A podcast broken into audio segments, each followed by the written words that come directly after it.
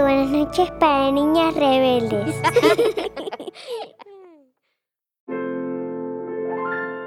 Había una vez una niña de Japón con unos brazos tan fuertes que podía golpear una pelota de tenis a una velocidad de más de 200 kilómetros por hora.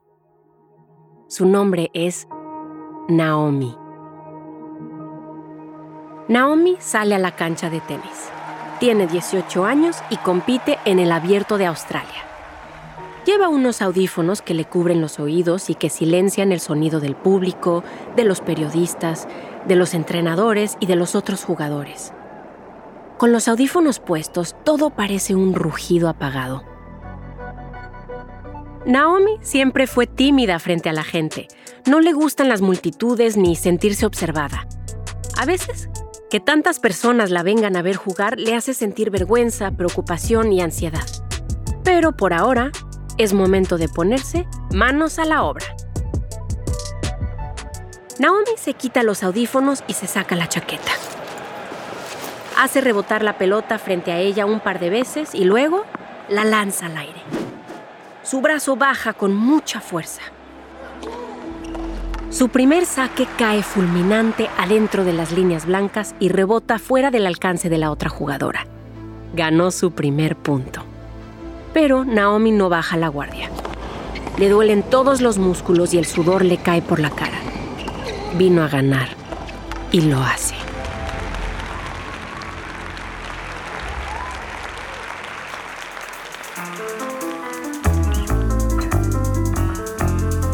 Soy Carla Souza y esto es Cuentos de Buenas noches para Niñas Rebeldes. Un podcast sobre las mujeres extraordinarias que nos inspiran. Producido por Adonde Media. En este episodio, Naomi Osaka. Los padres de Naomi, François y Tamaki, se conocieron en la década de 1990 cuando François que había nacido en Haití, estudiaba en Japón. Se enamoraron y se mudaron juntos a Osaka, una de las ciudades más grandes e importantes en la sociedad japonesa. Ahí empezaron una nueva vida y tuvieron a su primera hija, Mari. 18 meses después, en 1997, nació Naomi. Tenía una combinación exótica, la piel morena y el pelo rizado. Naomi y su hermana mayor, Mari, eran mitad haitianas y mitad japonesas. La gente se burlaba de su piel oscura. Las llamaban hafu, que significa mestizo o mitad. Pero Naomi no sentía que fuera la mitad de algo. Se sentía como una persona completa. Cuando tenía tres años, Naomi y su familia dejaron Japón y se mudaron a Estados Unidos. Fueron a la ciudad de Long Island de Nueva York, un lugar mucho más grande que Osaka. Ahí se instalaron en la casa de los padres haitianos de François. Debe haber sido un choque cultural enorme. Toda la comida, los paisajes, los olores y los idiomas que los rodeaban eran nuevos. Pero hubo algo que no cambió. El tenis. Cada vez que pasaban un partido de tenis en la televisión, François, Naomi y Mari se sentaban a verlo. Y tenían dos jugadoras preferidas. Las dos tenían una hermosa piel oscura. Su cabello también era rizado y estaba trenzado con perlitas blancas que saltaban con cada movimiento. Serena y Venus Williams eran las hermanas tenistas más famosas del mundo. Le ganaban a todos. Se movían con gracia por toda la cancha, corriendo velozmente con sus piernas poderosas. Gruñían, gritaban y hacían ruidos al golpear con enorme potencia la pelota. La raqueta era como una extensión de sus brazos. ¿Y si empiezan a tomar clases de tenis? les preguntó François a sus hijas. Serena y Venus empezaron a entrenar con su papá más o menos a la edad de ustedes, a Mari y a Naomi le brillaron los ojos. Se miraron con una emoción. Claro que querían jugar al tenis. Y querían ganar. Naomi y Mari empezaron a tomar clases de tenis cuando tenían 3 y 4 años. Como Mari era un poco mayor, siempre iba un paso adelante de Naomi. Dentro de la cancha, Mari solía ser un poco más rápida y fuerte que su hermana menor. Imagínate, eran dos niñas pequeñitas, de solo 3 y 4 años, que jugaban con raquetas de tenis enormes y debían golpear las pelotas y pasarlas por encima de una red más alta que ellas. Unos años más tarde, François y Tamaki decidieron educar a sus hijas en casa para que pudieran pasar más tiempo en la cancha de tenis. El único problema era que los inviernos en Nueva York eran muy fríos. La nieve y el hielo no las dejaban jugar al aire libre durante varios meses cada año.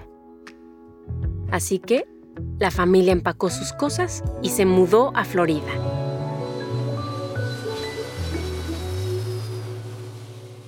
En Florida hacía un clima fantástico y estarían más cerca de los mejores entrenadores y de los jugadores de tenis más talentosos. En ese entonces, Naomi tenía nueve años, la misma edad que tenía la gran Serena Williams cuando se mudó a Florida para ingresar a una famosa academia de entrenamiento de tenis. Era el paraíso. A Naomi le encantaban las palmeras que se mecían, que hiciera calor todos los días y ese sol. Y por encima de todo, Naomi y Mari amaban poder jugar al tenis en cualquier época del año. Naomi sentía que estaba siguiendo los pasos de Serena, pero ¿conseguiría replicar el camino de su ídolo hacia el estrellato? Justo antes de su cumpleaños 16, todo ese entrenamiento comenzó a dar frutos. Naomi se saltó la liga de tenis juvenil y se convirtió en tenista profesional en 2013. Pero Naomi tenía dos nacionalidades y pertenecía a tres culturas. Japón, Haití y Estados Unidos. ¿Cuál debía elegir? Decidió ondear la bandera japonesa y representar a su país natal. Algunas personas estaban un poco confundidas. ¿Cómo podía una chica negra ser de Japón? ¿Al menos sabía hablar japonés? Naomi solía recurrir a un intérprete de japonés para que hablara por ella, porque le daba vergüenza equivocarse. Entendía el idioma cuando lo escuchaba o lo leía, pero hablarlo le costaba mucho más. Aún así, todo tipo de personas la apoyaban.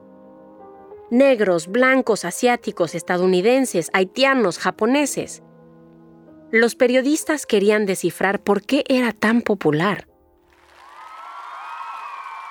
Tal vez es porque no podían definir con precisión de dónde soy, decía Naomi así que cualquiera puede apoyarme. Naomi se hizo tan popular que las empresas querían que apareciera en sus comerciales, en las vallas publicitarias y que llevara puestos sus productos durante los partidos. Pensaban que ella podía hacerles ganar mucho dinero. Y tenían razón. El público quería comprar cualquier cosa que tuviera el sello de aprobación de Naomi. Pero no toda la atención que recibía era positiva. Una compañía de fideos japoneses hizo que en uno de sus comerciales la piel y el cabello de Naomi se vieran más claros de lo que realmente eran. Un comediante japonés incluso se burló de su tono de piel. Naomi y sus fans estaban furiosos.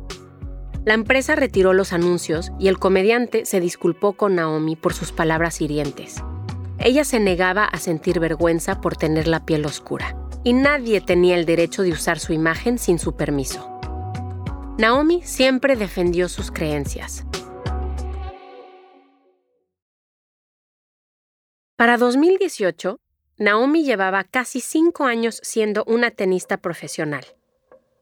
Ganaba y perdía partidos, pero ese año iba a competir con grandes jugadoras, incluida su ídolo Serena Williams. Cuando Naomi llegó al abierto de tenis de Estados Unidos en el 2018, sentía el corazón saltando y mariposas en la panza. Se sintió nerviosa al pasar entre los reporteros que gritaban preguntas y por los fanáticos emocionados por el partido. Pero en cuanto tuvo una raqueta en sus manos, las mariposas desaparecieron.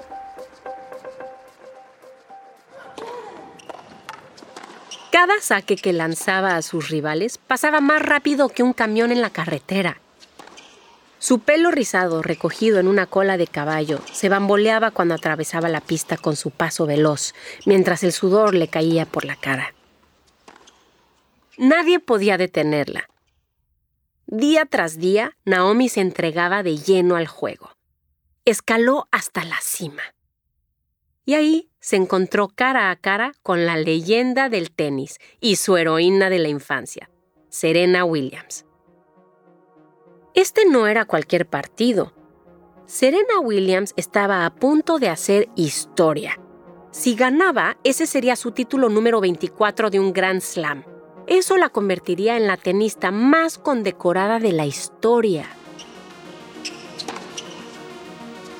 Serena golpeó la pelota Naomi se la devolvió con más fuerza. Pero el juego fue interrumpido una y otra vez por el árbitro. aseguraba que Serena había roto demasiadas reglas durante el partido. La multitud abucheaba cada vez que esto sucedía, pero aplaudía cuando Serena anotaba. El árbitro la sancionó. Serena aplastó su raqueta contra el suelo y destrozó el marco. Naomi trató de mantener la calma cuando Serena salió de la cancha para discutir con el árbitro. Los jugadores varones habían hecho cosas mucho peores que Serena y no habían sido sancionados. Serena luchó para contener las lágrimas, se secó la cara con una toalla y regresó a la cancha para enfrentarse a Naomi. Y Naomi estaba lista para ella. La pelota voló de un lado al otro de la pista, pero el punto decisivo fue para Japón.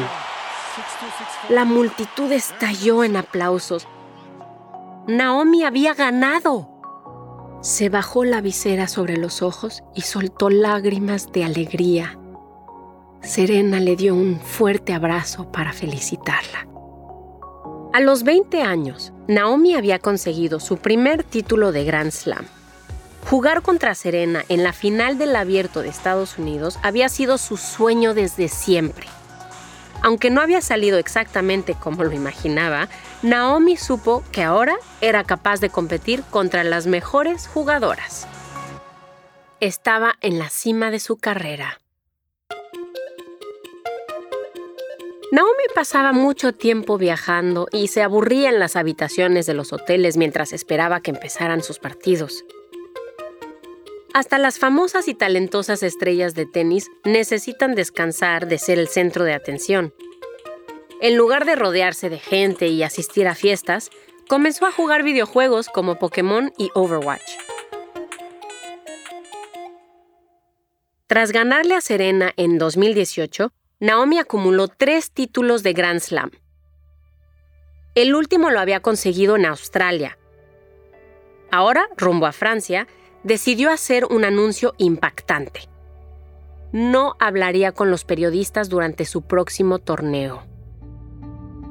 Las conferencias de prensa simplemente no la hacían sentir bien. Cada vez que estaba en una, sentía como si un pozo negro se abriera debajo de ella y quisiera tragársela entera. Había visto a muchos jugadores derrumbarse, sentirse mal consigo mismos y marcharse llorando. El presidente de la Federación Francesa de Tenis estaba furioso. Dijo que Naomi estaba perjudicando al tenis al adoptar esta postura. Los responsables del torneo intentaron obligarla a hablar. Ella volvió a negarse así que le impusieron una multa de 15 mil dólares y la amenazaron con expulsarla de la competencia. La depresión era algo profundo y oscuro que carcomía la alegría de Naomi. La ansiedad le picaba debajo de la piel y le dificultaba concentrarse en sus partidos. Estar rodeada de gente la hacía sentir agobiada, así que decidió que necesitaba tomarse un tiempo para sanar. Naomi se retiró del torneo y aprovechó su presencia en Internet para hablar. La verdad es que he sufrido largos episodios de depresión desde el abierto de tenis de Estados Unidos en el 2018. Que Naomi se retirara del torneo conmocionó a mucha gente. Pero sus fans y otros tenistas estaban ahí para apoyarla, incluida Serena Williams. Tienen que dejar que lo maneje como ella quiera, dijo Serena. De la manera que a ella le parezca mejor. Naomi decidió tomarse un descanso más largo en su carrera como tenista. En lugar de jugar en Wimbledon, un famoso torneo de tenis en Inglaterra, se concentró en su bienestar mental. Naomi se cuida tomando tiempo a solas, descansando cuando se siente enferma, evitando hablar en público y discutiendo sus problemas con personas en las que confía. Pero lo más importante de todo es recordar, como ella misma dice, que Está bien no estar bien. Y está bien hablar de ello. Los atletas son seres humanos. Incluso las personas más exitosas y fuertes del mundo necesitan ayuda de vez en cuando.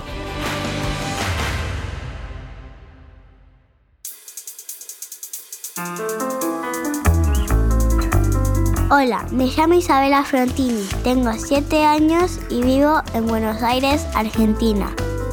Este episodio fue presentado por Carla Souza. Carla nació en México. De niña fue gimnasta profesional y luego se consolidó como actriz, participando en numerosas películas y series de televisión en Estados Unidos y Latinoamérica. Este episodio fue producido por Adonde Media. Está adaptado del podcast en inglés creado por Rebel Guard basada en la serie de cuentos de Buenas noches para niñas rebeldes. El libro fue escrito por Elena Favilli y Francesca Cavallo y publicado en español por Editorial Planeta. El equipo de Adonde Media incluye a Laura Hernández en la producción principal. Mariano Payela fue el supervisor de producción y realizó el diseño sonoro junto a Giovanna Romano Sánchez. Laurent Apfel hizo la mezcla y el mastering. Martín Cruz fue el supervisor general de audio y Martina Castro fue la productora ejecutiva. La versión original en inglés fue producida por Camille Stennis y escrita por Justin Ware. El diseño sonoro fue de Camille Stennis, Lou Miranda y Craig Bilmer. Joe Rattigan hizo el fact-checking y Katie Springer fue la productora ejecutiva. La canción principal es de Electra Bargiachi. Si te gustó, corre ya a compartirlo en redes sociales. Y si querés escuchar más episodios, ingresa a adondemedia.com o búscalo en tu aplicación de podcast favorita. Sigue inspirada y continúa rebelde.